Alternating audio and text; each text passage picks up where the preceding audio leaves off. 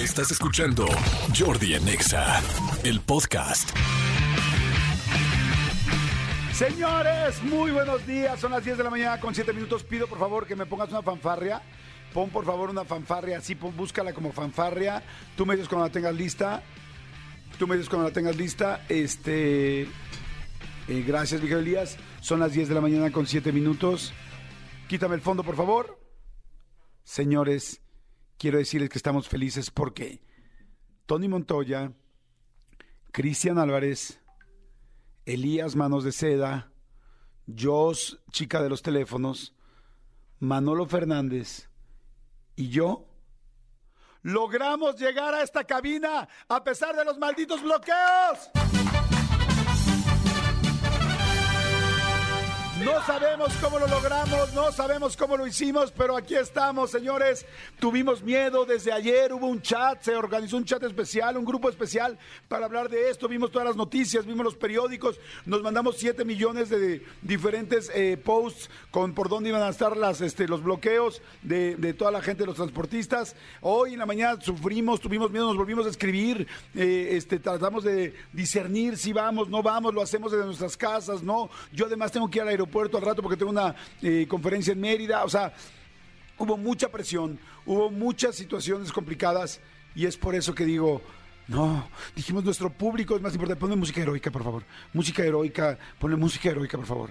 Y entonces lo que agarré que fue, dije, no, nuestra gente de Jordi en Exa es más importante aún, la gente que nos está escuchando eh, quiere que estemos aquí, que estemos enfrente, que estemos al frente de la batalla que estemos hasta la primera fila, donde los comandantes, capitanes, sargentos se mueren por su equipo, por su gente, por su batallón. Y dijimos, no, la gente de Jordi en Nexa son nuestro batallón.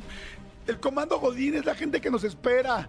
¿Cuánta gente hay que se está rascando las pompis? ¿Cuánta gente se está como la niña de ayer que decía que se nada más se da cuerda y luego están doliendo el dedo? Que espera que estemos aquí, cuántas madres solteras, cuántos padres solteros, cuánta gente en su chamba que odia a su jefe, cuánta gente que no soporta seguir trabajando por ese, por ese sueldo, que está hasta el gorro de su oficina, que no soporta que los volvieron a hacer ir, que, están ahorita en su casa, cuánta gente que está teniendo clases en línea otra vez y sintiendo otra vez esa pesadilla de, oh, no, es como Alicia en el País de las Maravillas, otra vez mi niño enfrente de una computadora y yo al lado haciéndome la maestra, cuánta gente en el metro, cuánta gente que no pudo salir de su casa, cuánta gente que está cansada, cuánta gente, cuántos esposos que están cansados de no tener sexo con su mujer porque ya a ella no le parece normal, cuántas mujeres que quieren más sexo y su güey ya no las pela y se preguntan, ¿tiene otra? ¿Le gusta a alguien de su mismo género y por qué ya no me pela? ¿Por qué no me toca? ¿Por qué no se acerca a mí? ¿Ya no le gusto? ¿Ya no le soy interesante? ¿Cuánta gente que está hasta el gorro de su hermano o de su hermano? ¿Cuánta gente que ya no soporta a sus propios hijos? ¿Cuántos hijos que ya no soportan a sus propios padres? Somos nosotros los que queremos ayudarlos día a día. Y dijimos, ¿los vamos a dejar solos? ¡No! Y es por eso que decidimos ir contra los transportes, no contra los transportes, contra los bloqueos. No, no, no, para nada, ¿eh? Contra los bloqueos, buscando una calle, buscando otra, buscando el segundo piso del periférico, buscando la manera de llegar, buscando, hablando, viendo Twitter, viendo las noticias, escuchando a todo el mundo, para ver cómo llegar a esa cabida, porque dijimos, no, no los vamos a dejar solos, es nuestra responsabilidad. Y aquí estamos, estamos con ustedes, estamos frente a ustedes. Estamos en los micrófonos y solo quiero reiterar el compromiso que todos tenemos frente a ustedes. Cada uno de los miembros de este equipo les dirá, yo estoy contigo a pesar de los bloqueos. Arranco yo, después me voy con Manolo y después con el Serpentario. Cada uno puede decir lo que quiera, mientras sea breve para que se escuche chingón. Y acabando el mensaje de cada uno, subirá la música heroica haciendo ver lo que nos importan ustedes. Ahí les va mi frase y es, yo, Jordi Rosado, estoy con ustedes, con los radioescuchas, porque sé que ustedes han estado conmigo siempre.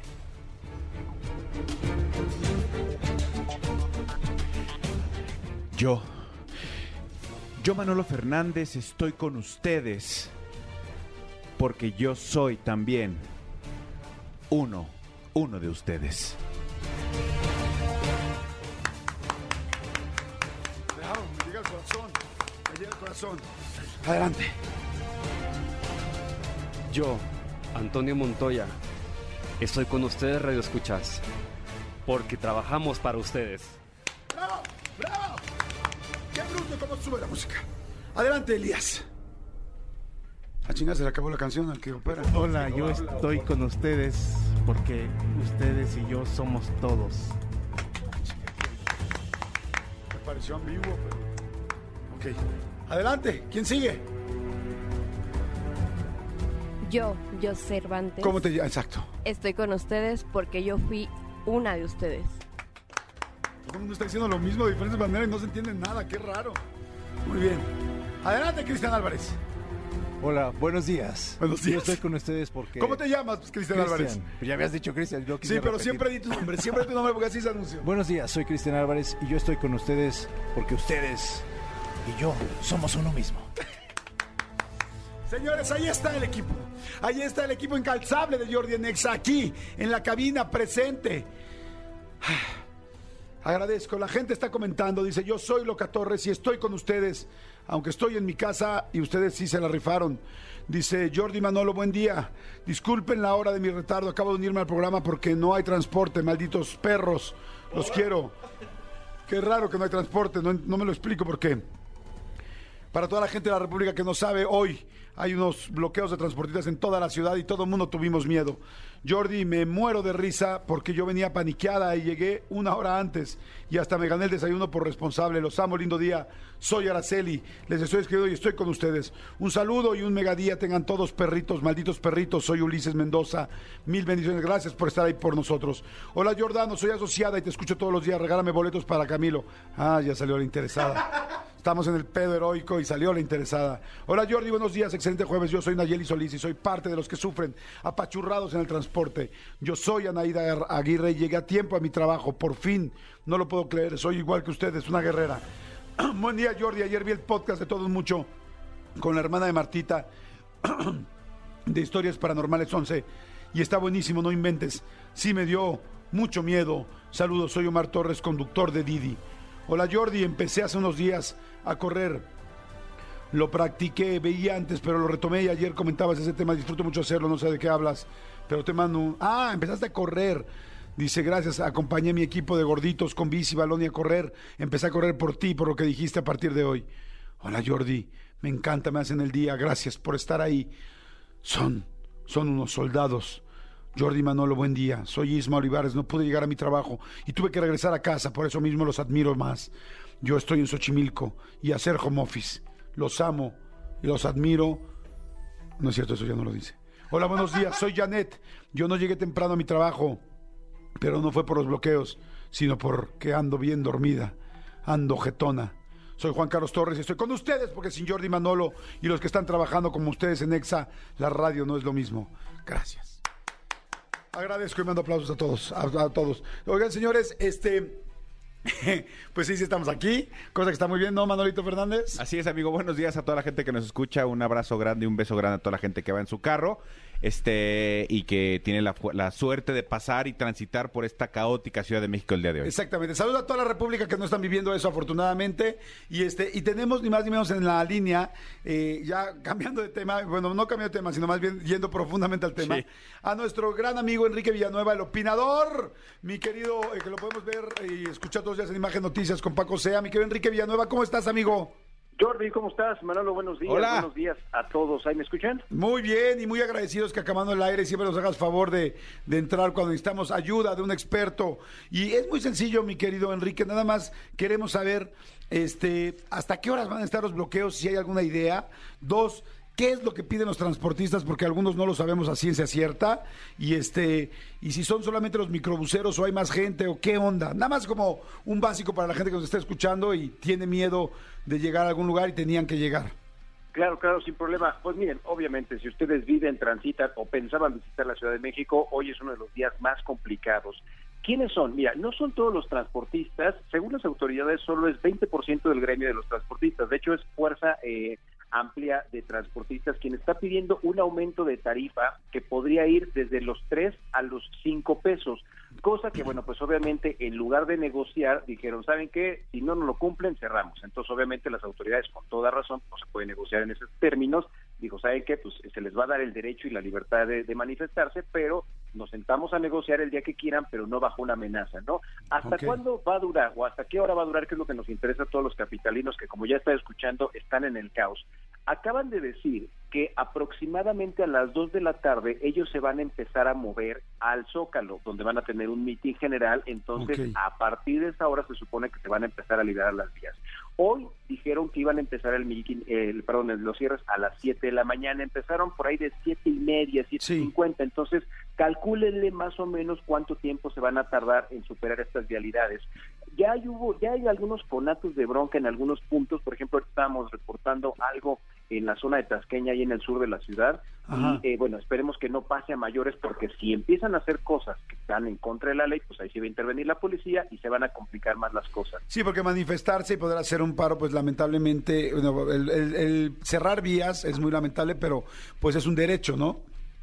Sí, lo malo es que desafortunadamente, mira, si nos quedamos sin ir a la oficina, si de repente pues los niños no llegan a la escuela, como quiera que se lo vamos librando. Aquí lo preocupante es quien tenía una cirugía, quien tiene una emergencia, quien iba a una consulta, quien tenía una quimioterapia, esas personas que de plano no se pueden dar el lujo de perder el tiempo, ahí se están viendo afectados, Sí, ojalá y pensaran en, ¿no? En ello, entonces eh, va, a ser importante. Los puntos, se los recuerdo, a ver, Indios Verdes, Carrera, Aragón, Constitución de 1917, normalmente en, el, en la zona norte del de la ciudad, en la zona sur, Xochimilco, Tláhuac, Tasqueña, y bueno, en la otra parte, Tacubaya, Observatorio, por la zona de Santa Fe, son donde están principalmente los cierres, entonces, bueno, pues mucha paciencia si ya les agarró, veo que muchos incluso hicieron el home office, lo cual me parece muy, muy bueno, y de verdad eh, también hay, hay, hay una reflexión aquí, ¿no? Porque sí es necesario a lo mejor un aumento, seguramente ellos lo necesitan para mejorar sus unidades, pero también los usuarios están pidiendo que esto eh, contae un mejor servicio, porque de repente parece que llevan pollos.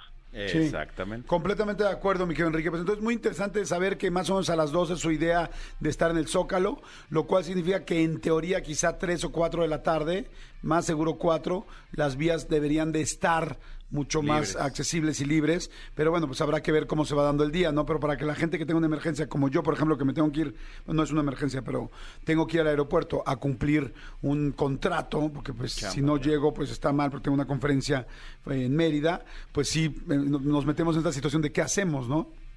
Sí, exactamente, porque, digo, a ver, es, es chamba, pero estamos hablando que no puedes faltar esa cita porque si no el avión te deja y los costos pues van para ti, no que te lo, van- no te lo van a pagar ellos. Exactamente. Oye, muchísimas gracias, mi querido Enrique, Enrique Villanueva, siempre salvándonos, es nuestro salvador. amigo. Afortunadamente, Nos afortunadamente todo lo básico. Eh, eh, él, él sí leyó.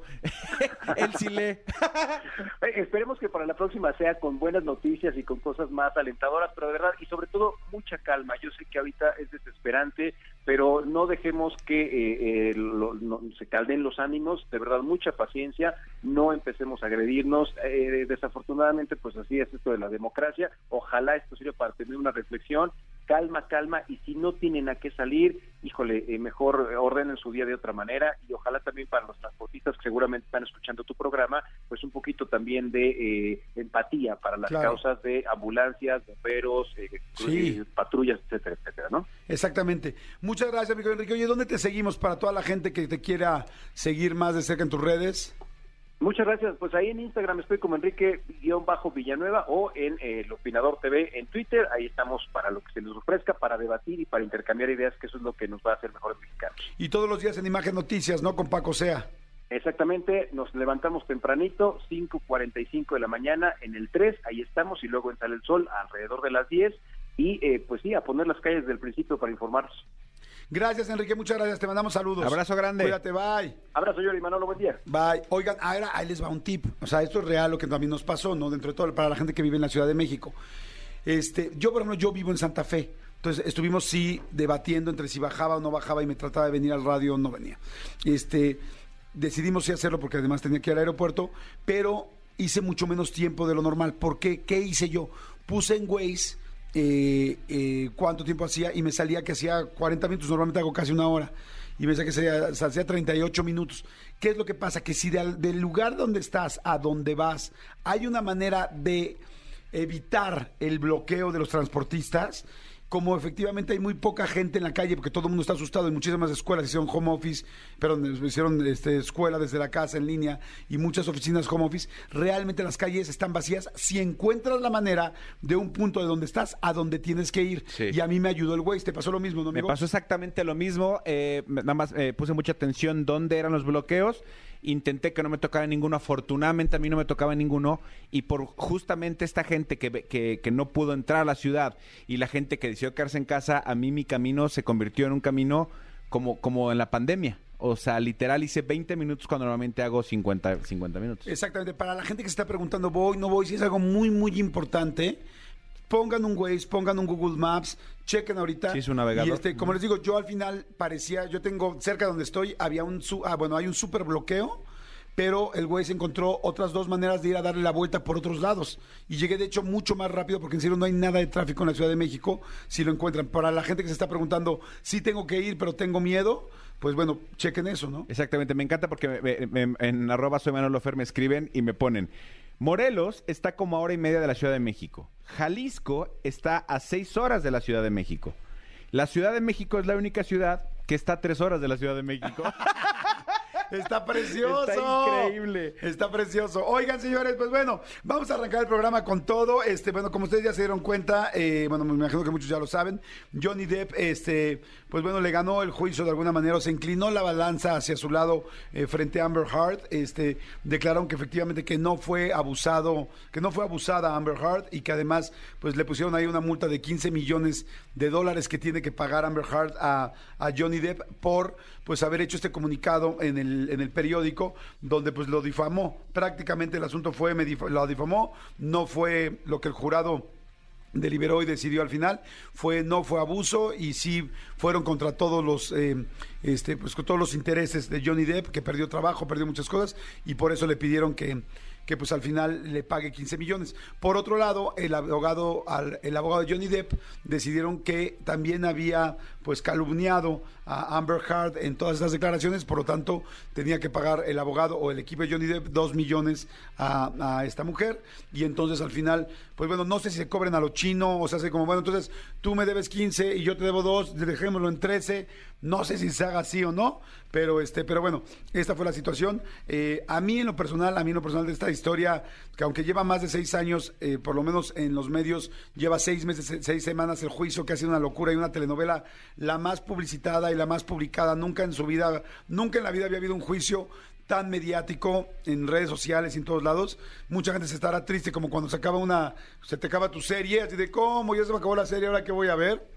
Pues bueno, lo que a mí sí me da mucho gusto y sí quiero decir personalmente es que me da gusto que haya ganado Johnny Depp. ¿Por qué?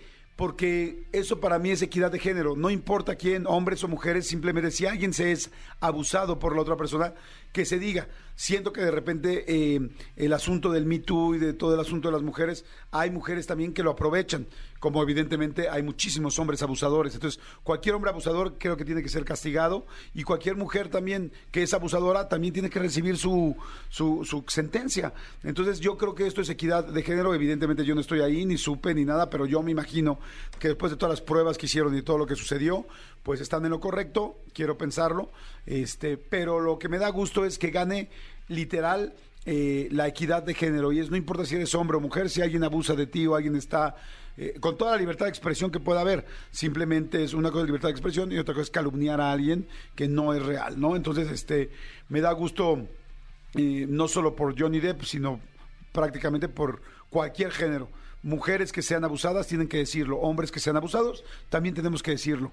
Eso es lo que yo considero, ¿no? Entonces, bueno, pues se acabó la telenovela, señores, y este y pues Amber Heard va a tener que chambearle durísimo para darle 12 millones de dólares a este a este señor Manolito. Sí, o sea, de- dentro de to- todo lo malo, la buena noticia para, para Amber es que el dólar hoy amaneció a 19.54.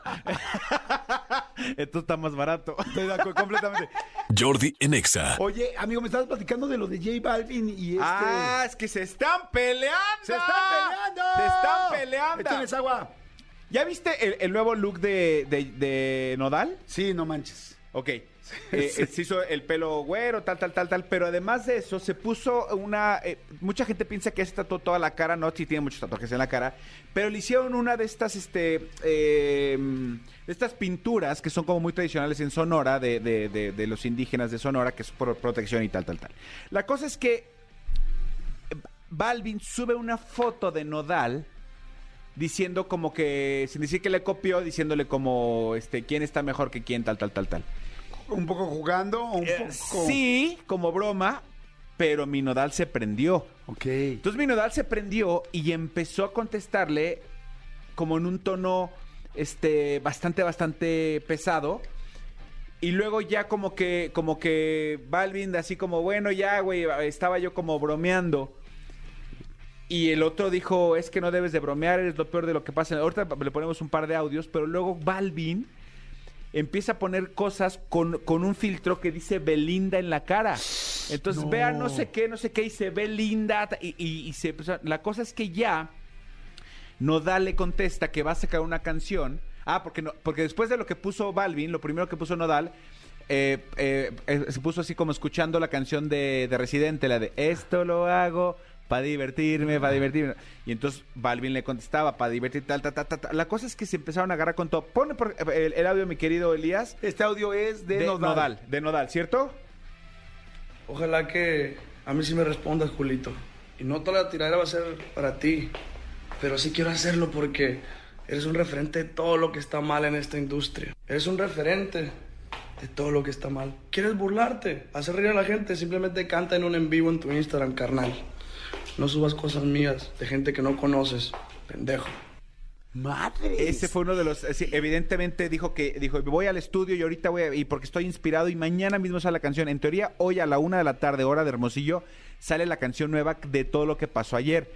No, La eh, canción que Nodal le está es- haciendo a J Balvin de exactamente, toda esta situación. Exactamente. Balvin contestó así de, de güey, yo estaba jugando, pero tal, tal, tal. Ojalá que tu canción este, sea un éxito, no sé qué, pero sea un éxito para siempre, no nada más tal, tal, tal. Y luego Nodal le contestaba, tienes una cuenta donde hablas de, de los sentimientos de la gente y te la pasas tirando mierda, ta, ta, ta.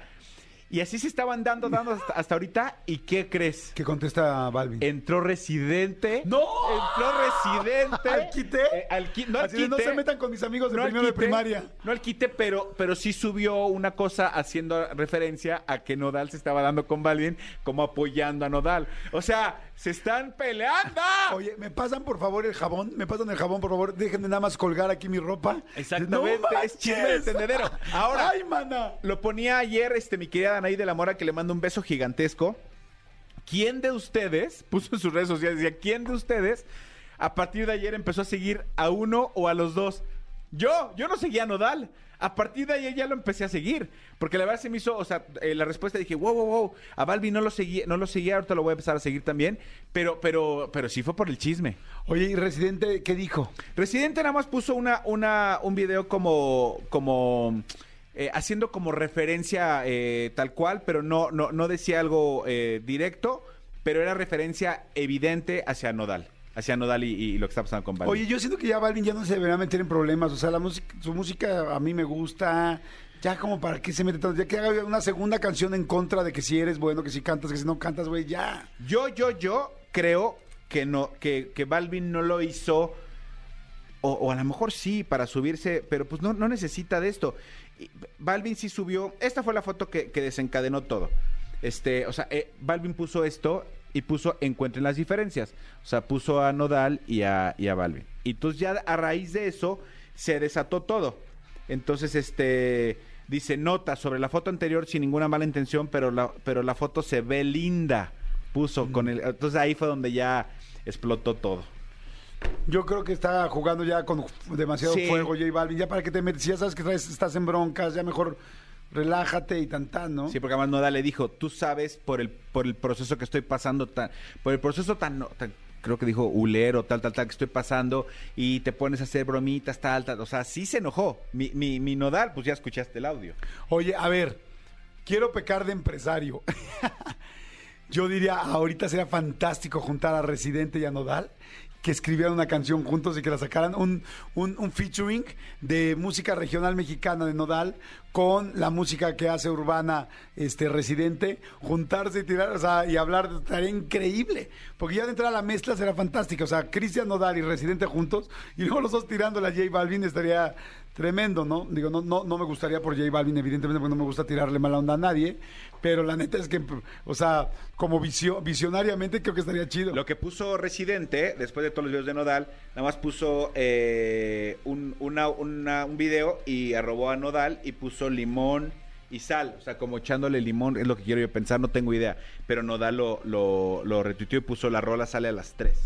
Y, y sigue 3 AM de Hermosillo. La canción va a salir a las 12 del mediodía porque armamos una pinche obra de arte, dice, dice ¿Nodal? Nodal. Exactamente. Entonces a las 12 del día va a- a- la van a sacar. Exactamente. Ah, pues a ver, todavía la alcanzamos, son 10.43, igual la sacamos. Pero Pues, 12 del día de Hermosillo son las 2 de aquí, ¿no?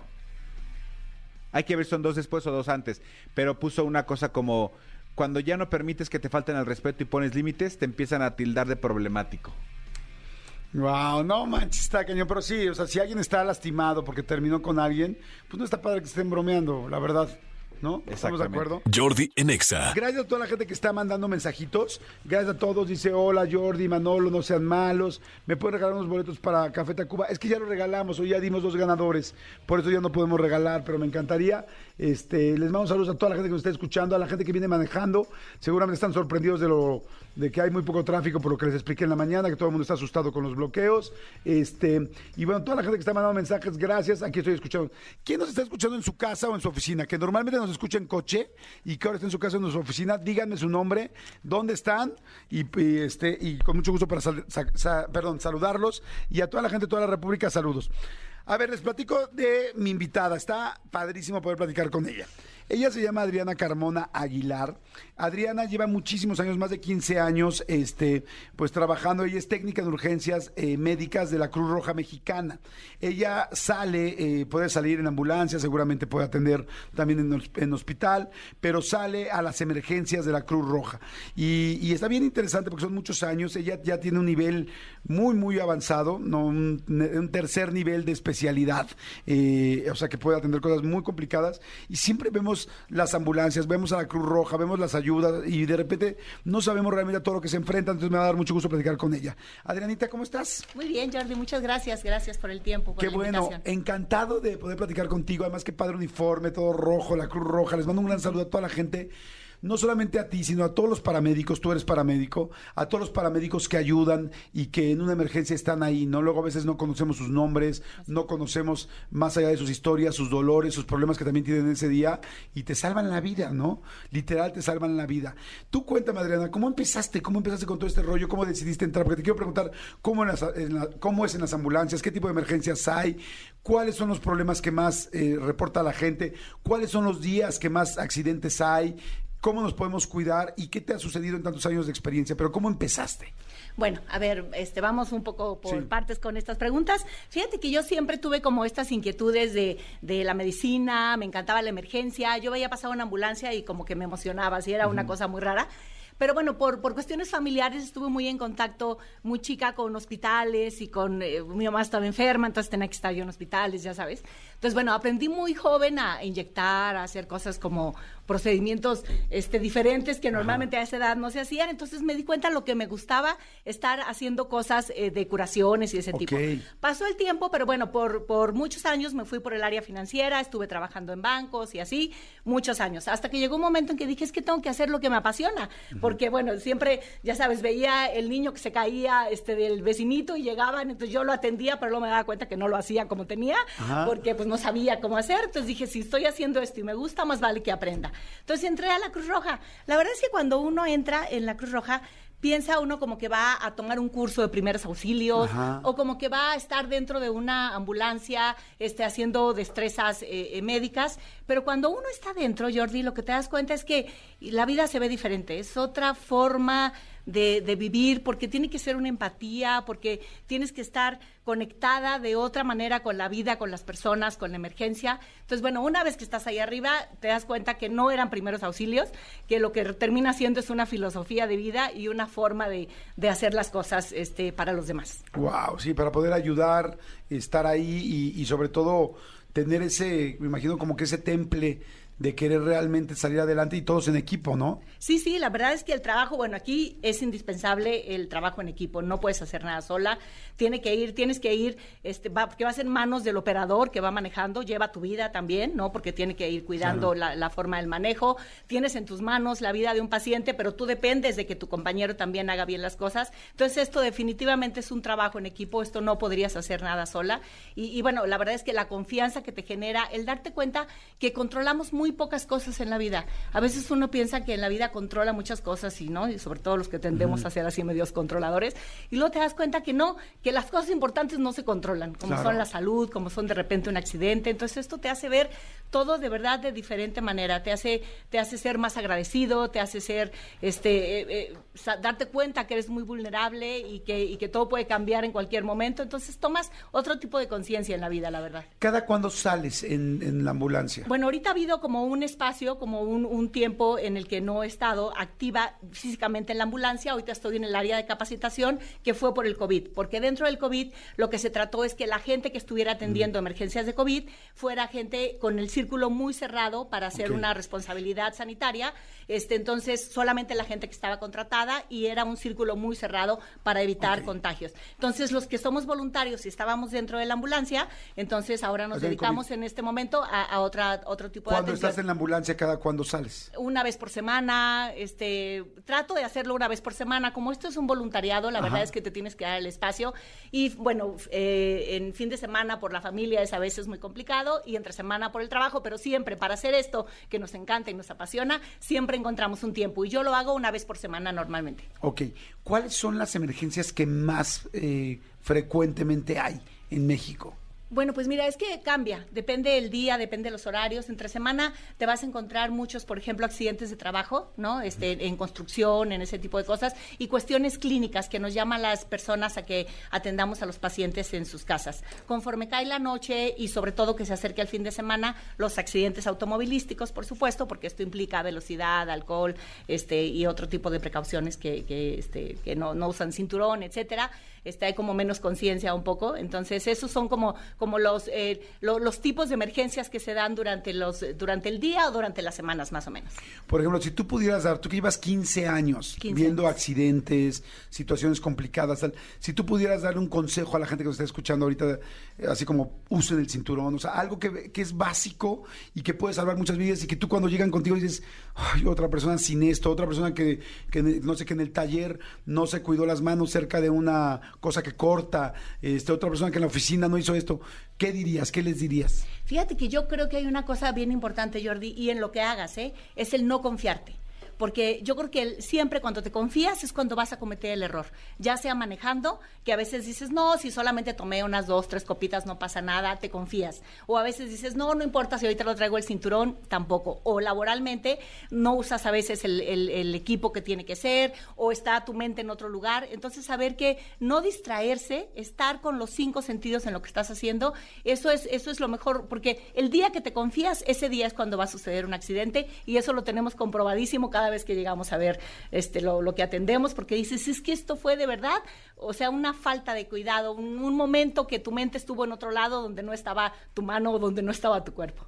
sí, como dices, claro, la cabeza igual estás pensando en otra cosa, traes una bronca de dinero, traes una bronca de amor, te peleaste con la pareja, te peleaste con tus hijos, se te va la onda y de repente en el taller, ¡brum! la mano, ¿no? Totalmente. Eso me lleva a otra pregunta eh, que es muy específica, pero si alguien pierde un dedo, si te cortas un dedo, si te cortas una mano, ¿tienes que agarrar la mano, buscarla y llevárselas a ustedes? Sí, sí. Sí, sí, nosotros nos tenemos que llevar con ellos y tenemos todo un protocolo para llevarlo y tratar de que no se dañe el- el- lo que tengas, el dedo, el- la parte que, que hayas encontrado, porque siempre es posible, eh, porque esto depende del tiempo también, pero siempre es posible hacer un, un, reinjerto. Dos preguntas, ¿y el dedo lo tienes que poner en hielo o en algo? Lo tienes que conservar en una bolsita, lo tienes que poner en hielo, no en hielo directo, tiene que ser solamente en algo frío y si puedes irrigarlo en ese momento, lavarlo, limpiarlo con una solución que traemos siempre en la ambulancia, que son eh, se conoce como el suero, pero es una solución salina, limpiarlo para que vaya lo más este eh, higiénico posible y no en hielo directo, sino en una bolsita, en un agua fría con, con hielo. Pero sí, tienes que conservar y llevarlo lo que te encuentres, porque te encuentras a veces este, pues no sé. Claro, sí, me imagino de todo tipo de partes del cuerpo, ¿no? Sí, sí, exacto. Entonces siempre, siempre hay que llevarla. Siempre los cirujanos sabrán qué hacer con eso. Oye, este, cuando la gente se quema, todo mundo inmediatamente tiene seis mil eh, cosas que decir, ¿no? Ponte mostaza, ponte este sal, ponte esto. ¿Qué tienes que hacer si te quemas? Esto es algo, creo que es algo, un accidente que pasa mucho en las casas. Si te quemas la mano, el brazo, la pierna, o con un líquido, o con fuego, o con una superficie muy caliente, ¿qué tienes que hacer? Bueno, sí, por favor, primero no escuchar a la vecina, no escuchar a la comadre, no mostaza, no, no, no huevo, no, no nada de esas cosas que alguna vez hemos escuchado, nada, no hay que hacer nada más que poner agua. Hay que poner agua que esté tendiendo a frío. Agua y- corriente. Agua corriente que esté lo más que se pueda, esté tendiendo a frío para tratar de que el- el- la piel que está en ese momento generando calor y sigue generando calor hacia abajo, ya no siga eh, a profundidad la quemada. Ok. Pero irrigar agua, eso es lo que hay que hacer, George. Otra cosa que me preocupa, los ojos. Hay mucha gente que le salta algo a los ojos o le saltó o aceite o una, eh, no sé, a- a- alguna sustancia que le irritó los ojos. ¿Qué haces? Igual, agua. Igual, lo que tienes que hacer es enjuagarte, enjuagarte, enjuagarte, porque con eso lo que estás haciendo es deteniendo que no se vaya hacia las capas más profundas de la piel o más profundo en el ojo. Entonces, siempre agua es lo que tienes que hacer. Y si por algo hubiera ah, eh, que te cae algo en el ojo, a veces una piedrita, a veces que sientes que te cayó algo, no tallarte, porque en el momento que te tallas, en ese momento estás generando lesiones. Entonces, hay que tratar de no, no, no hacer, con, ya sabes, con las manos que te tallas, agua, agua, agua, lo que salga, y sí, cuando amerite, por supuesto, llamar a los servicios de emergencia. Ok. Y acudir al médico, eso es importantísimo. Oye, Adriana, cuando estás en la ambulancia, ¿qué pasa cuando meten en la ambulancia a, un, a una persona? Un accidente, llevan, lo meten de volada adentro. ¿Qué le dices? ¿Qué tal una persona eh, que está grave, que puede, que su vida está peligrando en lo que llegan al hospital? ¿Qué le dices? ¿Qué se hace? Bueno, pa- pasan muchas cosas. De, en ese momento en el que tú estás recibiendo o recogiendo al paciente y lo subes a la ambulancia, hay una conexión muy especial entre el paciente y tú. Siempre es como, eh, eh, tienes que generar esta confianza. Creo que es parte de nuestro trabajo, generarle esta confianza al paciente que estás recogiendo, porque él sabe que está en tus manos y tú tienes que generarle la confianza de que vas a poder, este, cuando menos, trasladarlo lo antes posible en la forma más segura y con el, eh, tratando de hacer las intervenciones necesarias en la ambulancia para que el pronóstico sea lo mejor posible. Eso es eh, técnicamente lo que tienes que hacer. Pero siempre hay, una, hay pacientes que de repente te toman de la mano y te das cuenta que no te quieren soltar y que para ellos significa el que eh, es mejor que lo tengas tomado de la mano a que estés intentando hacer otro tipo de procedimiento porque eso lo relaja, lo está calmando, le baja la ansiedad y obviamente están mejorando nuestras, eh, nuestro metabolismo y está pidiendo menos oxígeno, etcétera. Entonces a veces solo con mantenerlo de la mano, a veces te das cuenta que así te, te jalas un poco porque te quiere y, y- y lo mejor es que no lo sueltes. Y con eso estableces a veces unas conexiones con los pacientes. A veces no dices nada, Jordi, solamente con, con la mirada, con estar viendo a los, a los pacientes, con eso es, con eso es suficiente, con, con esta, esta, esta forma que tiene uno de decirles, a ver, estoy aquí y si tú no te cansas, yo tampoco. Ok. ¿No? Y si alguien se está muriendo, realmente está a punto de perder la vida y lo tienes que mantener aquí, ¿qué le dices? Pues mira, la verdad es que siempre es, de- ahora sí que depende de las circunstancias, este, a veces son personas muy jóvenes, a veces son personas mayores, sabes que tienen como un tipo de preocupaciones de que están dejando gente o a veces son muy jóvenes y están muy asustados. Entonces siempre es depende en- a lo que te estés enfrentando. La verdad es que lo que sí tienes que hacer es no decir nada, ninguna falsa esperanza, algo que tú no puedas controlar o algo que tú no puedas cumplir. Eso es bien O importante. sea, no le puedes decir vas a estar bien si me dices quizá no. pues se va a hacer lo que se pueda, tienes que luchar, vamos a luchar juntos, tenemos que estar, vamos a llegar, lo vamos a lograr, estamos aquí, ayuda, respira, en Échale fin. ganas por tus hijos, échale, ¿eso se los dices o no? Pues mira, generalmente no, porque no sabes muchas veces este, Claro. eh, eh, eh, Sí, su person- situación. personalmente qué situación sea la que esté viviendo el paciente. Pero hay cosas que, pues que siempre como ser humano conectan, ¿no? Como por ejemplo decir, juntos lo vamos a lograr, estate aquí conmigo y vamos a, vamos a llegar, ¿no? Como que, o sea, son cosas que, que siempre te, te, van a hacer eso, una conexión. Entonces no nos metemos a cosas, esto, familiares, ni nada de esto, a menos que ellos lo digan, porque hay veces que los pacientes tienen algo, como algo, quieren decir algo, ¿no? O te dicen el teléfono de su hijo, o te dicen llame a mi hijo, te, te ¿Y das si cuenta que hay algo especial. Sí, claro, sí, sí, muchas veces terminamos haciéndolo en nuestro celular, de nuestro teléfono y entramos en contacto con los familiares. ¿Cómo le dices a, un familiar? ¿Cómo le dices a un familiar que tuvo un accidente?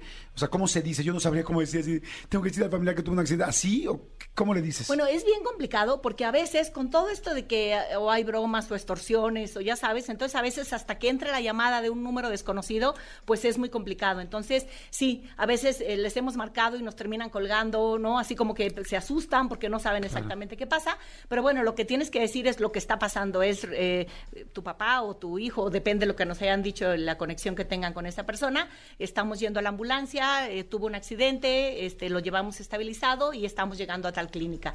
Este, Pero bueno, tratamos de ser con el mayor tacto posible, este, pero sí siendo claros y directos. No, no podemos dar vueltas y no podemos este, eh, generar expectativas que no, que, que nosotros que no, no saben podemos si se puede cumplir. Exacto. Oye, ¿te ha dicho alguien así como de, este, por favor, ponle clave a mi celular o que no vea mi celular mi, mi esposo o, o sea, cosas así que digan en la torre, o sea, van a llegar ahorita y van a ver mi celular o me estoy portando mal y se van a dar cuenta. ¿Te, ha- te ha tocado algo así? Bueno, no me ha tocado que me lo digan, pero sí te das cuenta el nerviosismo que genera, ¿eh? Eso sí. O sea, no me ha tocado que me digan guarda el celular porque no lo vean, pero sí te das cuenta como que se empieza una ansiedad de qué va a pasar con el celular y a quién se lo vas a dar.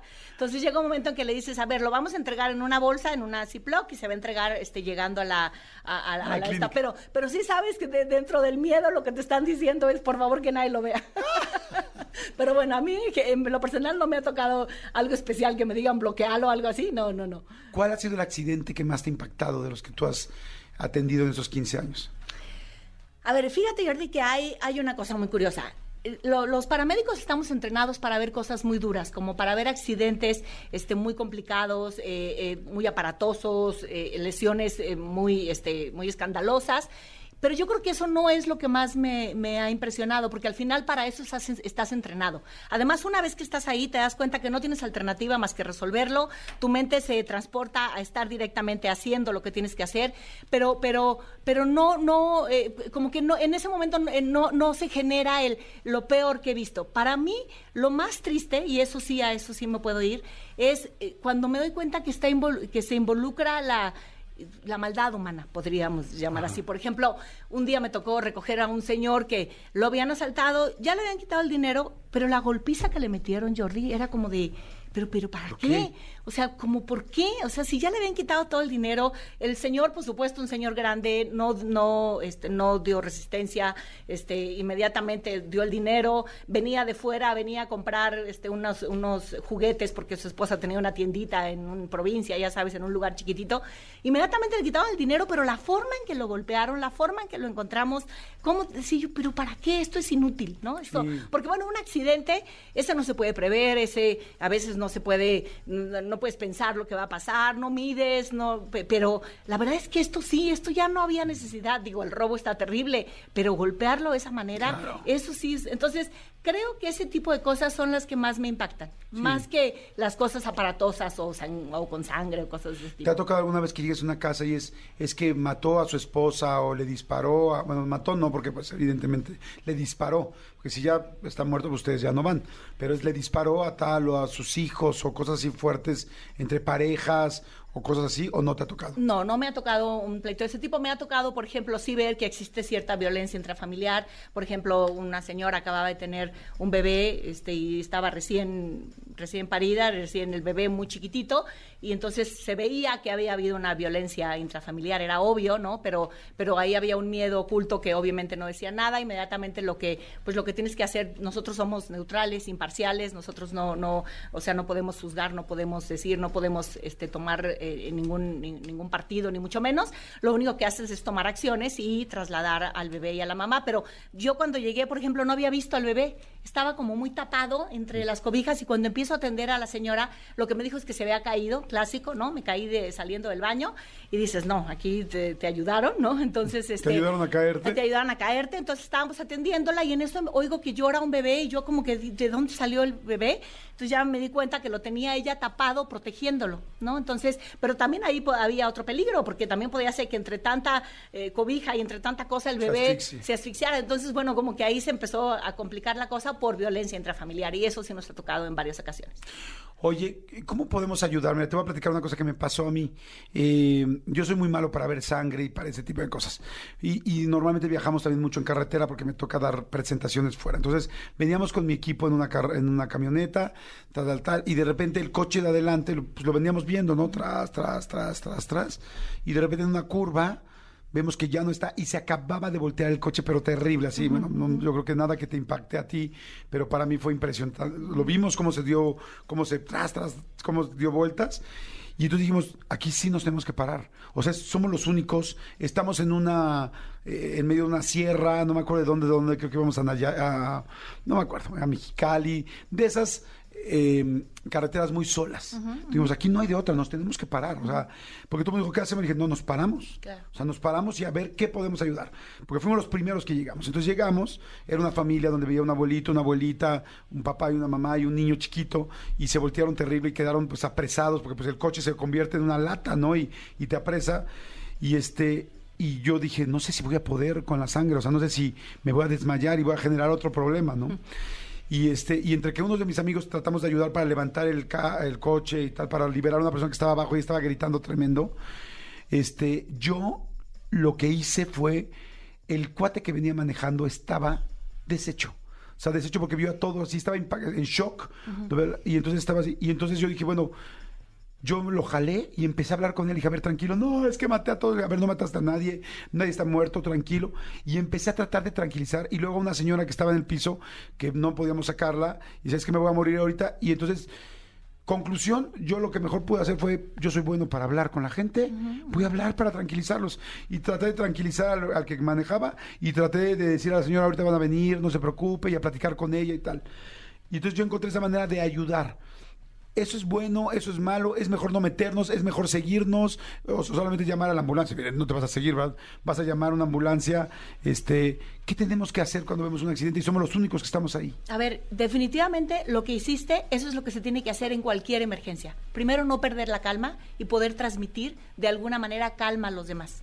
Eso, eso que hiciste es importantísimo. Y, y a lo mejor no te dabas cuenta el, el valor de lo que estabas agregando a la escena, pero de verdad eso era eh, una cosa eh, fundamental. Y es lo que hay que hacer en cualquier emergencia, no perder la calma, o sea, tratar de, de- de- de pensar que estás viendo las cosas como en una película, sirve, funciona, la mente de repente nos, nos traiciona y nos juega así como que este, unos, eh, unas bromas pesadas, entonces hacer como que, porque para que mantener como cierta distancia en lo que, en lo que está pasando, entonces con, con eso lo que, lo que tú haces siempre es, es actuar de la mejor manera, tener la cabeza fría para saber que es importante mover este, el, el coche, por ejemplo, porque está pasando algo. Siempre hay que saber que uno no va a correr peligro, que uno no va- se va a convertir en otra víctima. O sea, si te das cuenta que el coche, la forma que está a la hora de moverlo, puede ser un peligro para ti, pues entonces no hay que intervenir. Ok. Si sí puedes hacer algo y sí sabes que lo que tú vas a hacer no va a generar otra víctima, entonces hay que hacerlo. Pero definitivamente calmar a las personas, tratar de contenerlas, esa contención es bien importante e inmediatamente llamar a los servicios de emergencia. Eso es lo mejor que puedes hacer. Y siempre medir tus fuerzas, te repito otra vez, este, para no, no generar una víctima más. Hay que tener mucho cuidado de que probablemente no sabes hacer este, alguna intervención eh, eh, para detener una hemorragia o ese tipo de cosas, pero también no trates de hacer algo que pareciera, si yo muevo el coche, sí, pero qué tal que se cayó gasolina, qué tal que puede haber alguna explosión o que se puede resbalar, en fin, esas son las cosas. El peligro, la seguridad de la escena, eso es para nosotros, u- como paramédicos, una cosa básica y por supuesto para alguien que va a ayudar espontáneamente. Ok, hay mucha gente que está dando mensajes. Dice Jordi, pertenezco a un grupo de apoyo ciudadano. Si bien se agradece el apoyo de las ambulancias, hay muchas que se pelean el paciente, pero más porque cobran. No, eh, ¿Qué pasa con eso? ¿Que ¿Nos podría platicar Adriana? Bueno, sí, sí, mira, sí es algo, es algo complicado. La verdad es que hay muchas ambulancias que no están debidamente reguladas. Este, cada vez más se, se han estado regulando y cada vez hemos estado, se, se ha estado trabajando en que las ambulancias deben tener eh, el, el equipo y al personal adecuado y todo. Y, pero sí, sí, desgraciadamente, pues hay muchas ambulancias piratas, este, que sí son, sí se convierten en un peligro y la verdad es que sí lucran en ese momento con la, con, con, con la, con la emergencia y con la gente que lo que quiere es que se lleven a, a su familiar a un hospital y después le informan que tiene que pagar y si no, no lo bajan. En fin, es muy complicado, pero se está regulando. Cada vez yo creo que más se está poniendo atención en ese tipo de cosas y se está trabajando en eso, Jordi, porque ¿Cómo- sí es un peligro. ¿Cómo sabes que una ambulancia es pirata? Bueno, mira, definitivamente yo creo que tiene muchas cosas que ver. Primero, eh, ves desde el equipo, ves desde el- el- el- la unidad. O sea, cuando la ves, definitivamente dices, no, o sea, y seguramente tú has visto, Jordi, alguna Sí. que la ves y dices, ay, Dios mío, esta parece más una, una camioneta de carga este, que, un, Sí. que una ambulancia, ¿no? Entonces, bueno, obviamente están las que so- están reguladas, tienen un buen equipo, tienen certificaciones que deben cumplir con ellas, ves al personal y bueno, el Cruz Roja definitivamente no, no cobra, siempre el servicio y los traslados son gratuitos, entonces esto también hay que saber que, que bueno, que Cruz Roja es, es, es gratuita, que las demás sí pueden tener un costo y eso ya cada quien lo decidirá, pero hay otras que se van a aprovechar de las circunstancias, a lo mejor te van a llevar a algún hospital que tú no quieres que te lleven, pero hay, hay ciertos este como Arreglos. acuerdos ahí como para llevar ahí a los pacientes. En fin, este tipo de ambulancias sí pueden llegar a ser muy peligrosos y, y hay que tener cuidado. Tristemente, en el momento de la emergencia, para la persona afectada eh, le es muy difícil este como identificarla. Tú lo que quieres es que alguien te diga yo la voy a ayudar y la voy a llevar porque lo que quieres es que te lleven, pero créeme que cada vez se está trabajando mucho más. Las autoridades están tomando este mucho más eh, cuidado en este tipo de cosas porque no puede haber esas ambulancias lucrando con el dolor y la emergencia. Sí, yo- a mí me pasó también ya de una que mi papá se puso mal, tal, llegó una de estas, ya ni me acuerdo cómo llegó. Ellos tienen también radios. Es que no sabe uno cómo llegan. O sea, de verdad es impresionante. En el momento que llegan, dicen, pero, pero, ¿por, ¿por qué? ¿Cómo llegó O tan sea, rápido, no? ¿Por qué sabía? Exacto, ¿cómo llegó tan rápido? ¿Por qué sabían? La verdad es que no se sabe, no, no sé la forma. Me en imagino que tienen evidentemente hackeado el radio. Debe- eh, debe o sea, ser. porque es la manera de llegar. Y este y en ese momento yo le dije, sí, claro, llévense a mi papá, tal, tal, fuimos. Y sí me pidieron una cooperación. Y yo la verdad la di con gusto porque en ese momento la emergencia me daba lo mismo quién era, ¿no? Quieres que se salve tu paciente, Claro, ¿no? lo que te importa tu es el familiar. traslado, ¿no? No, este, pero sí estoy de acuerdo que pues no, no debe ser así.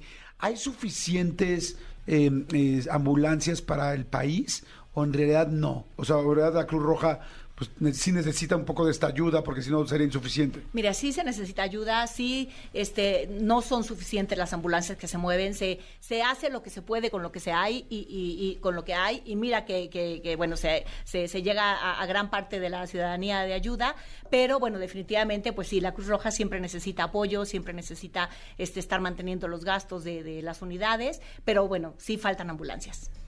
Y, y cuando entran, por ejemplo, allá a la ambulancia de la Cruz Roja, tienen todo lo... Yo sé que es difícil hablar de esto porque pues tú trabajas, no solo trabajas, sino más bien ayudas a la Cruz Roja porque tú no cobras nada, ¿no? No, no, soy voluntaria. O sea, 100% voluntaria, 15 años de ser voluntaria Sí. para ir a ayudar a la gente y tal. Pero cuando entra una persona a una ambulancia de la Cruz Roja, ¿hay todo? O sea, están todas las cosas necesarias, voy a decir cosas, yo no sé, ¿no? Eh, gasas, tal, ciertos medicamentos, ¿existe todo o realmente necesitamos apoyar mucho más a la Cruz Roja para que haya cosas? Porque de repente yo digo, madre santa, una persona que está tratando de salvar una emergencia, que no está cobrando y luego que no tiene eh, los recursos ahí adentro, dices, qué difícil. Bueno, mira, como voluntario te pasa algo, algo muy curioso, este, eh, que terminas eh, tú haciendo un botiquín de lo más sofisticado y este y atractivo, porque es lo que te apasiona, es lo que te compromete con la vida, es lo cuando tienes una responsabilidad enorme en tus manos. Entonces, tú, tú misma compras el equipo, nosotros como voluntarios compramos nuestro equipo, lo tenemos en la ambulancia. Sin embargo, la Cruz Roja hace su parte y tiene lo que necesita una ambulancia, lo que requiere una ambulancia de acuerdo al nivel de atención que va a tener. Te digo que tenemos nivel básico, nivel intermedio, nivel avanzado. Entonces, bueno, de acuerdo a lo básico, se trata de tener lo más que se puede. Obviamente, sí hay cosas que nos faltan y ahí es donde siempre la ayuda a la Cruz Roja, pues eh, siempre se agradece.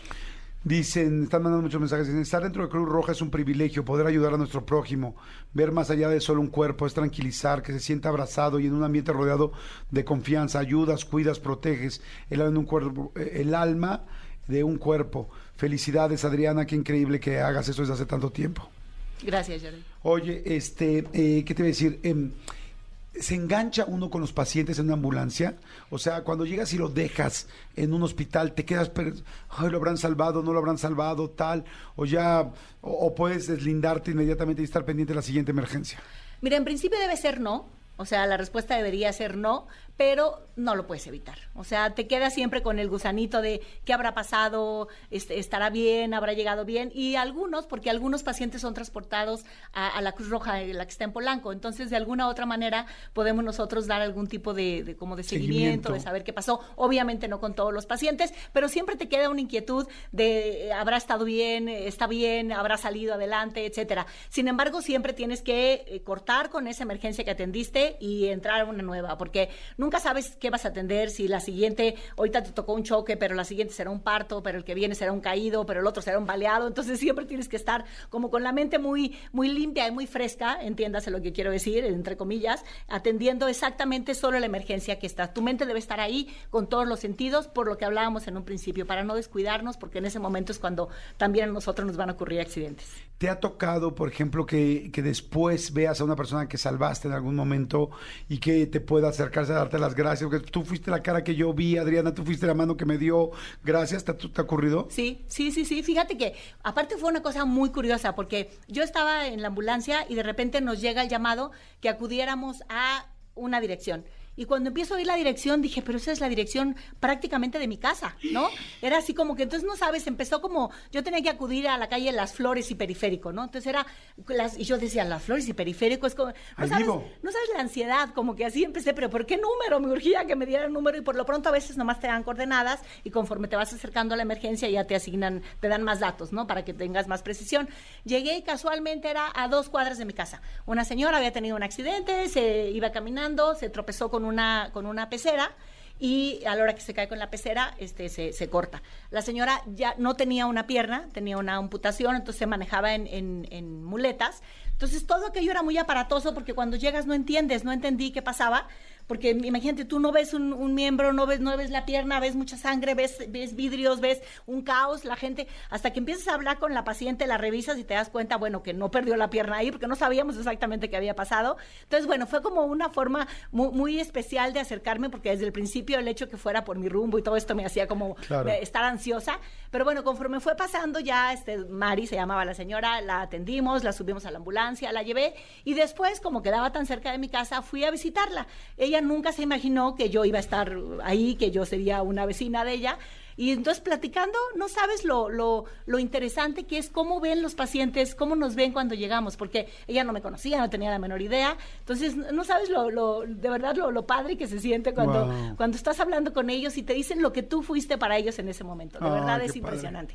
Oye, eh, emocionalmente, ¿cómo se siente? O sea, esto que haces, eh, debe ser precioso poder dar un, saber que estás dando una noche de tu semana, teniendo hijos, no sé, bueno, no sé si tengas hijos, sí. vida, eh, tu vida, tu trabajo, tus otras cosas, saber que vas a dar toda una noche, que te vas a desvelar y saber que lo estás haciendo para ayudarle y salvarle la vida a alguien. Eh, ¿Cómo se siente? A, a ver, a- así suena que yo estoy dando una noche, que estoy dando un tiempo, o que estoy dando una guardia. Pero Jordi, los que recibimos somos nosotros. ¿No sabes? Cuando tú te bajas de una ambulancia, eres otra persona. Eh, eh, todos los días, cada vez que te subas, porque aprendiste algo nuevo, porque viviste algo nuevo, porque sentiste algo nuevo, y eso te lleva a, ver las cosas diferentes, a, pensar que, que- estás haciendo como un, tipo de agradecimiento a la vida, no una forma de regresar lo, que tú has recibido, pero sobre todo te- terminas con una gran satisfacción y una gran emoción que la verdad es que nosotros terminamos por no dar, sino por recibir. Wow, qué lindo. Oye, y este, pues la verdad te felicito, muchísimas gracias por el testimonio, por tu tiempo para platicar aquí y este por todo lo que has hecho, por tanta gente que has hecho y a todos los a todos los paramédicos, a todos los voluntarios, a toda la gente que trabaja con la Cruz Roja o con otras este organizaciones, no sé si hay algunas, bueno, la Cruz Roja es la conocida mundialmente, Sí. ¿no? Y este y oficial, pero bueno, pues ojalá que podamos ayudar, ojalá que podamos apoyar este pues a la Cruz Roja cuando hay eh, colectas, eh, porque nunca sabes cuándo la vas a necesitar tú, nunca sabes cuándo vas a estar ahí. Abrámonos cuando veamos una ambulancia, yo de repente me da tanta ansiedad, este, que hay gente que no se abre, oye una ambulancia y digo, ay, viene alguien adentro que está luchando por su vida en este momento, ¿no? Este, gente que se pega atrás de la ambulancia para seguir, para, para poder pasar más rápido, dices, ¿es en serio? O sea, hay una Ese es persona que se está muriendo. Eso es un riesgo bárbaro, porque nunca saben a qué hora se va a frenar la ambulancia, o a qué horas va a dar una vuelta, o a qué horas, y se, se vuelve riesgoso para la ambulancia, para los que vamos en la ambulancia y para el de atrás. O sea, es desesperante. Para el que va manejando, no sabes la presión que es cuando alguien se le pega atrás. Un, operador es terrible esto. Oye, este, una última pregunta nada más, porque te ha tocado ver, esto es cero médico y completamente humano, o, o más bien quizá fuera de lo normal.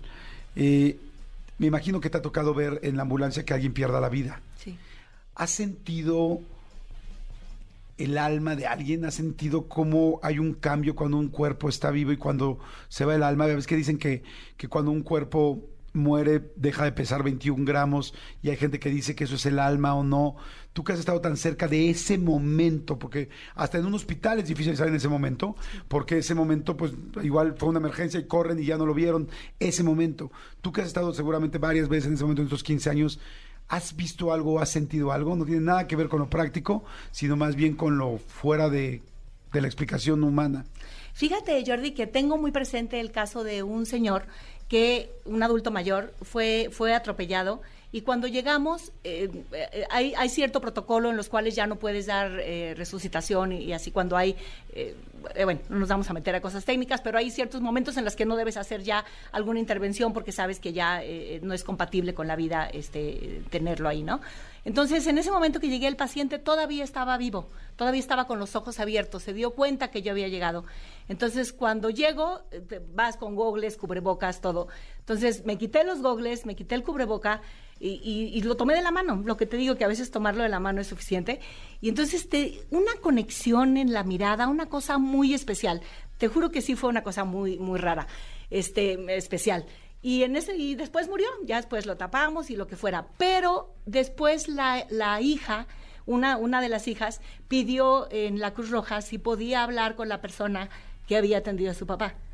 ¿No? Entonces, era, era, era, era muy curioso porque yo tenía que explicarle a ella que el, que el Señor estaba tranquilo, que estaba como con, como con una paz muy especial, una cosa muy rara, Jordi. No, no sé exactamente si se llame alma, si se llame que en ese momento se desprendió. No, no sé cómo se llame, ni, no, ni tampoco sé cómo describirlo. Lo que te puedo decir es una sensación como de paz, de tranquilidad.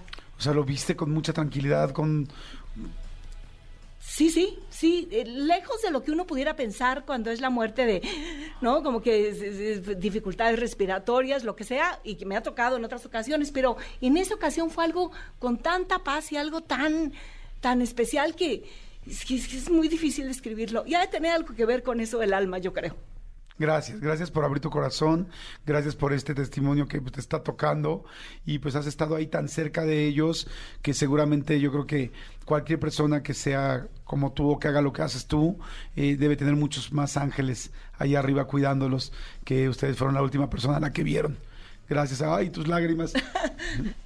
Este, te agradezco muchísimo este, tu tiempo y no solo más que tu tiempo aquí, eh, estos 15 años de, de, voluntariado y de servicio en la Cruz Roja. Gracias, mi querida Adriana Carmona Aguilar. Gracias, gracias a ti, Jordi. Muchas gracias. Muchas gracias. Jordi Enexa.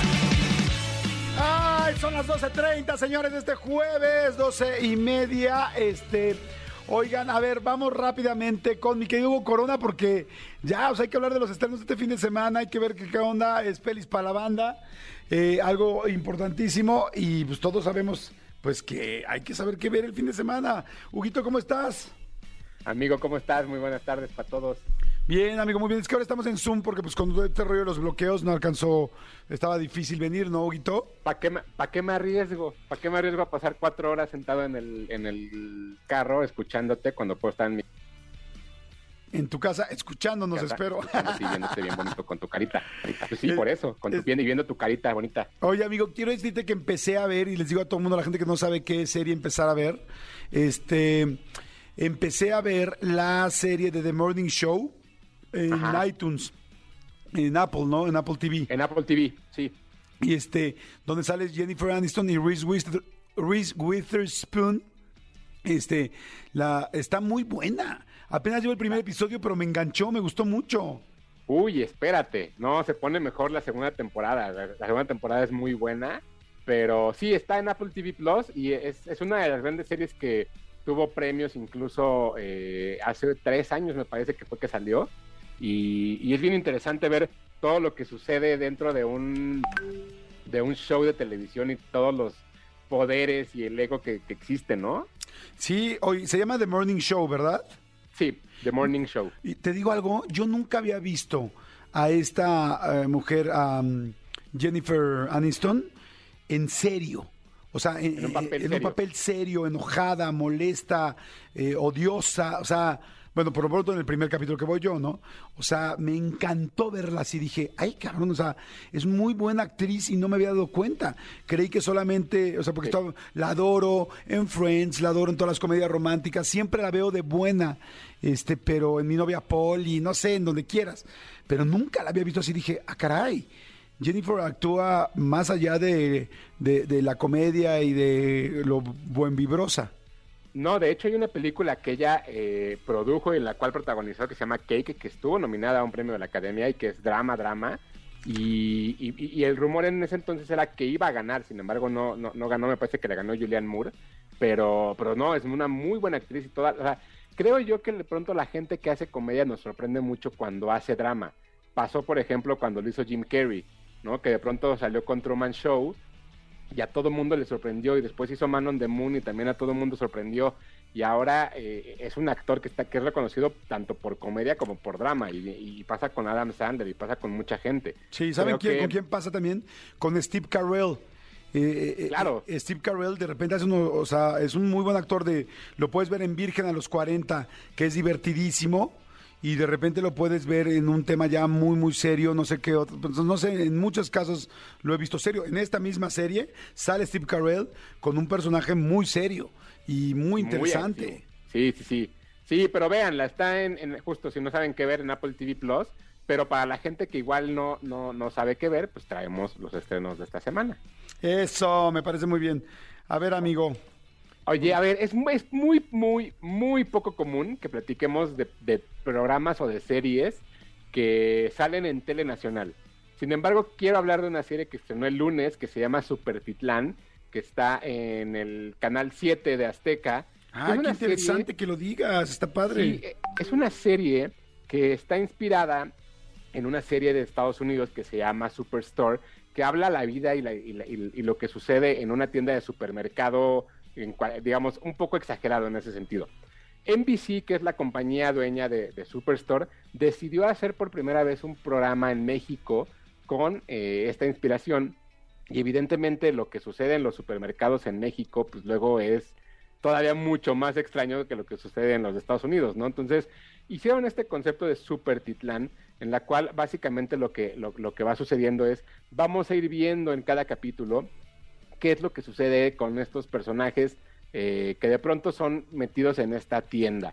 La, la- la- la- la serie está basada en, en- en Superstore de Justin Spitzer, pero en este caso le escriben José Razúñiga, le escribe Diego Sanasi, Paula Rendón, que son los guionistas de esta, de esta serie. Evidentemente, el nombre de Diego Sanasi, pues como que todo mundo lo ubicamos por ser comediante. Ajá. Sin embargo, ahora entra en- como guionista en esto y lo acompaña un elenco que pues, son Jesús Zavala, Sofía Espinosa, Aldo Escalante, está también por ahí este Martín Barba, está por ahí Ricardo Peralta, que lo conocemos muy bien por acá, ¿no? Que salen y actúan en este, en esta serie de 40 minutos cada episodio.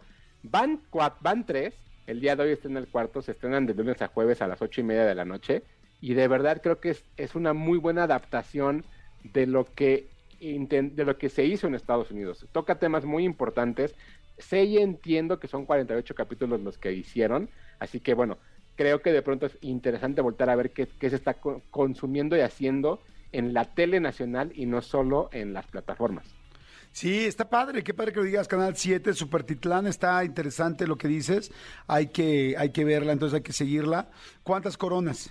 Hasta el día de hoy, tres y media. Vamos a ver cómo se va bien. desarrollando. De Sí, tres- vamos viendo cómo. En un ¿Cómo parámetro de cinco coronas para los, los alumnos de nuevo ingreso que no saben qué onda con la sección, pues está padre. Oye, eh, por cierto, me están preguntando ahorita, me mandan un mensaje. Este, oye Jordi, ¿cómo se llama la serie Jennifer Aniston que dijiste?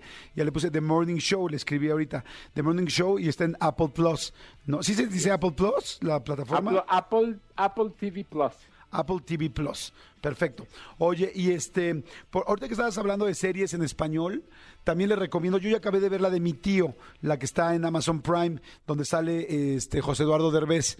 Eh, está bastante buena, ¿eh? O sea, a mí me, está bastante palomera, divertida, sí, no es para niños, el niño está fantástico, José Eduardo también está fantástico.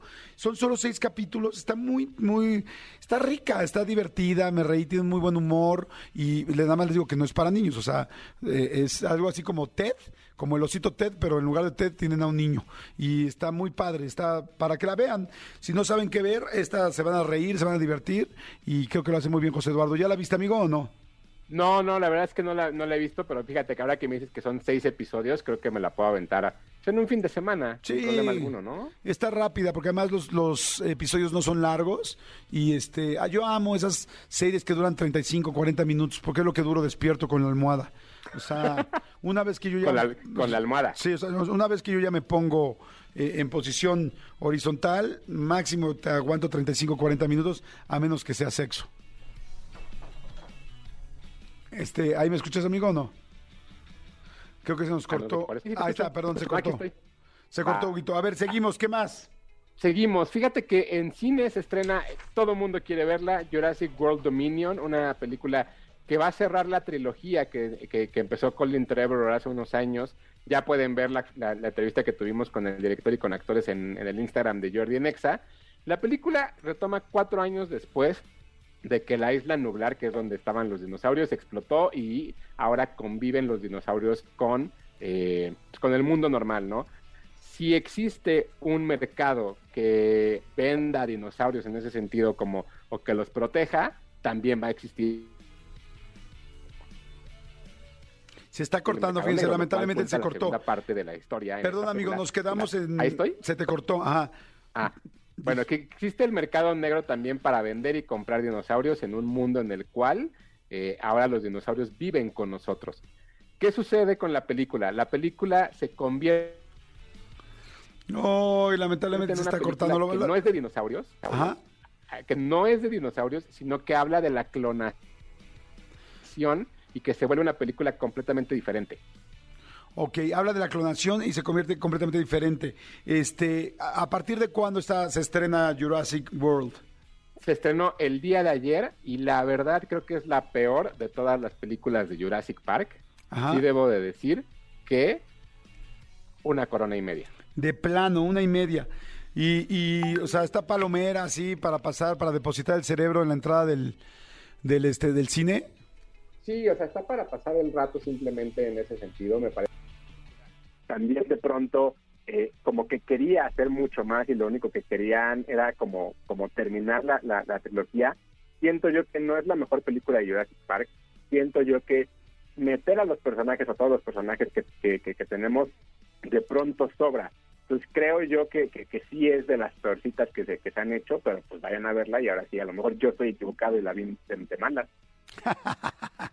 Entonces le pones una corona y media. Oye, tú que sabes de tantos lugares y así andas siempre muy informado con la tecnología, es que estaba pensando, sería padre si, si en algún momento realmente iba a existir un Jurassic Park, ¿no? O sea, eh, que realmente hay un parque este, jurásico. Y dije, ¿cómo lo podrían hacer hoy en día? Y dije, bueno, quizá lo podrían hacer con este con hologramas, pero no sé si ya hay la tecnología para poder hacer que algo te esté haciendo hologramas y tú puedas ver decir, güey, estoy en serio enfrente de un este de, de un dinosaurio, ¿no? En un lugar abierto. Pero no sé si hay algo así o conozcas algo en el mundo, porque estaría interesante saberlo. Fíjate que no, no conozco nada. Creo que, que ya lo habíamos platicado cuando hablamos del parque de Star Wars. Me parece que ahí podrían hacerlo. O sea, que Disney tendría la tecnología o los medios para poder lograrlo, pero no conocemos el parque de Star Wars. Creo que sería muy interesante que pues, alguien se anime y nos lleve para ver si esa es la tecnología que estás pensando. Pues sí, tienes toda la razón. Ay, a ver, eh, amigos de Disney, aplíquense y este y- e invítenos, porque por lo pronto la gente de Apple TV sí se ha aplicado. Y entonces, fíjense, ahorita voy a regalar una membresía de Apple TV para que puedan ver The Morning Show, la que mencioné hace ratito, o la que Ah, ustedes quieran, o Ted Lasso. Es de seis meses la membresía Apple TV Plus. Y vamos a dársela al primer asociado, asociado del programa que tenga número de, de asociado y que nos mande un WhatsApp tanto a mi querido este a mi querido Hugo Corona que es arroba tushai, a Jordi Enexa y que nos digan ahorita una serie que, le- que tengan ganas de ver de Apple TV Plus, pero que no sea la que mencioné yo. Para O sea, que por, por- por Twitter. Entonces, Sí, va. por Twitter, por Twitter la, se la vamos a regalar. No, pero que tengan número asociado, te sigan a ti y, y nos manden aquí a Jordi, arroba Jordi Nexa y que nos digan algo que quieran ver de Apple TV Plus, pero que no, no lo mencionamos hoy, que no fue la de The Morning Show. Otra, pues si no, está muy fácil. ¿Estás de acuerdo? Va buenísimo. Oye, y justo hablando de Disney, se estrenó Obi-Wan Kenobi, la serie de Star Wars que ya eh, lleva tres episodios con el de ayer. Básicamente lo que están contando es lo que sucede 10 años después del episodio 3 y 10 años antes del episodio 4. Ah, a ver, espérame, déjame barajémela más despacio aquí. O sea, Obi-Wan Kenobi es una serie, no es una película. No, es una serie de seis capítulos. Ah, ok, a ver, espérame. Vamos a ir a un corte y ahorita regresamos. Cualquier pregunta que le quieran hacer al gurú del cine, streaming y televisión, Hugo Corona, este es el momento. Mándenos un WhatsApp al 5584 111407. Voy a un corte y regreso y seguimos platicando. ¿Te parece bien, Huguito? Seguro. Ok, no le cambien, regresamos. Jordi en Exa. Oigan, este, a ver, seguimos, mi querido Huguito Corona. Seguimos. Sí, señor, ahora sí, hablemos de Obi-Wan Kenobi, que es una serie que estrenó en Disney Plus la semana pasada. Para todos los fans de Star Wars, evidentemente todo el mundo la está viendo, todo el mundo la va a hablar, pero pues, ¿de qué se trata? Es una historia que habla de los 10, o sea, algo que sucede 10 años después del episodio 3, después de que Anakin Skywalker se, se empieza a convertir en Darth Vader, y lo que pasa 10 años antes del episodio 4, que es cuando nos empiezan a contar la historia de Luke Skywalker. Hay muchos fans que están muy enojados porque ya empezaron a romper las líneas del tiempo y ya empezaron a romper las cosas que tienen lógica dentro de lo que es, es Star Wars. Evidentemente iba a pasar porque porque tenían que llenar espacios ahí a lo tonto nada más para hacer una serie. ¿De qué habla? Obi-Wan es un, es un Jedi retirado que de pronto está cuidando al niño Luke a lo lejos y entonces eh, Leia es secuestrada y tiene que ir Obi-Wan a buscar. De eso se trata, es muy sencillo, no hay nada más que, que avanzarle. O sea, Pero- prácticamente es el mismo Obi-Wan, eres mi última, mi única esperanza. Exacto, exacto. Y ahora, entonces es la primera vez, muy extrañamente, que se va a enfrentar Obi-Wan Kenobi contra Darth Vader. ¿Por qué digo muy extrañamente? Porque en el episodio 4, que fue la primera película que se hizo de Star Wars, es la primera vez que se encuentran. Y ahora Ah. resulta que ya se encontraron antes. Y ahora Ah, resulta que ya entonces- sabían. O sea, están inventando para seguir haciendo más dinero. Exacto. Entonces aquí viene una cosa. La, la- la- la serie está divertida. La, la realidad es que está muy entretenida. Yo no me la estoy pasando mal. Pero los fans ya están muy enojados, ya están clavando en ese tipo de cosas. Pero si ustedes no son fans, creo que se la van a pasar muy bien. Es una serie que está muy bien hecha, está muy bien construida. Tres coronas hasta donde va el día de hoy. Ok, perfecto. Eso es Obi-Wan, para que estén este, pendientes. Oye, ¿tú crees que George Lucas, yo creo que jamás se imaginó en la vida que lo que estaba escribiendo en un principio con los primeros tres episodios iban a llegar a esto, ¿no? A 30 años, o no sé cuántos años ya tendrá esto, 40 años, y que sigan haciendo películas y películas, historias, y antes y, y después, y, o sea, es una locura. Yo creo que nunca se lo imaginó, ¿no? No, claro que no. De hecho, la primera película que hizo ni siquiera iba a haber una, una secuela. O sea, no existían las secuelas en ese entonces. O sea, la primera de Star Wars se llamaba Star Wars solamente hasta después que empezaron a hacer los episodios, ya le volvieron a poner episodio 4. Pero sí, no, no creo que nadie hubiera pronosticado eso. De hecho, por eso él, cuando ve, va y le vende el proyecto a la 20th Century Fox en su momento en 1976, a él, él dice, se quedan con los derechos, pero yo me quedo con los derechos de comercialización y de los juguetes, porque nadie hacía juguetes de películas. Dijeron, ah, sí, sí, está bien, todo tuyo. Sí, órale, y tómala. Y vive, desde ahí es en donde, de donde deben de ganar más. Claro. Yo creo que, que- que- o sea, yo creo que sí, justo nadie se, nadie se imaginaba que iba a suceder eso. Lo mismo con Jurassic Park, yo creo que nadie se imaginaba en 1993 que iban a terminar haciendo seis películas, y lo mismo que sucedió con Marvel cuando hicieron Iron Man la primera vez, ¿no? O sea, el- los fenómenos que nos ha tocado ver en el cine es muy curioso cómo se van desarrollando. Oye, este, a ver, me preguntan aquí, dice yo, perdón, me, me voy a saltar, pero, eh, perdón, no, más bien, no, discúlpame. Solo una pregunta ahí, este, ¿tú, George Lucas sigue asesorando esto? O, sea, ¿crees que vea, crees que vea la serie de Obi-Wan o que ya le da flojera? No, no, él renunció a Lucasfilms en 2013, me parece, y le cedió, pues vendió todo, o sea, vendió toda la, la, la compañía de Lucasfilm a, a Disney. Kathleen Turner, que es, la, que, que es la productora, es la que se encarga ahora de hacer todo eso. Ok, o sea, ya no lo ve. Bueno, quién sabe si lo vea, pero bueno, ya no sabe. Preguntan, ya última para cerrar, dicen, Jordi, por favor, pregúntale, pregúntale a Hugo si vale la pena ver Jurassic, Jurassic en 3D. Este, no, yo creo que no. No está filmada y no está construida en 3D. Yo la recomendaría ver en Macro XE o en una sala normal sin problema para que no paguen de más. Ok, perfecto. Amigo, nos tenemos que despedir tus redes y tu todo, por favor. Claro que sí, me encuentran en arroba tushai, 2SHY en Twitter, Hugo Corona en Instagram y Hugo Corona Tushai en TikTok. Cualquier duda o cosa que tengan por allá les contesto siempre. Perfecto, amigo, ya estás. Te mando un abrazo, muchas gracias. Tony. Cristian, gracias por la producción del programa. Gracias, Elías, por estar en los controles. Gracias, Angelito, también que nos ayudas. Gracias, Jos, por estar en los teléfonos. Gracias, René, por estar en las redes. Este, chicos, gracias, Manolito Fernández. Nos escuchamos eh, mañana. Me voy volando a Mérida para dar una conferencia ahí. Y este, y mañana nos escuchamos desde Mérida. Los, los mando un abrazo. Cuídense mucho y aguas con todos los. eh, si van a salir a la calle, tengan cuidado por dónde van a ir para que no les agarren, ya saben, estos bloqueos de los transportistas. Y espero que los transportistas encuentren lo que necesitan y los ayuden a resolver. Nos vemos, nos escuchamos mañana. Bye. Escúchanos en vivo de lunes a viernes a las 10 de la mañana en Exa FM 104.9.